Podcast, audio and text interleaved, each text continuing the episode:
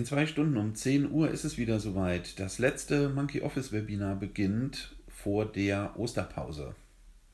Ich werde euch zeigen, was Monkey Office alles kann und wie es selbstständigen Unternehmen und Vereinen helfen kann bei der vorbereitenden Buchhaltung.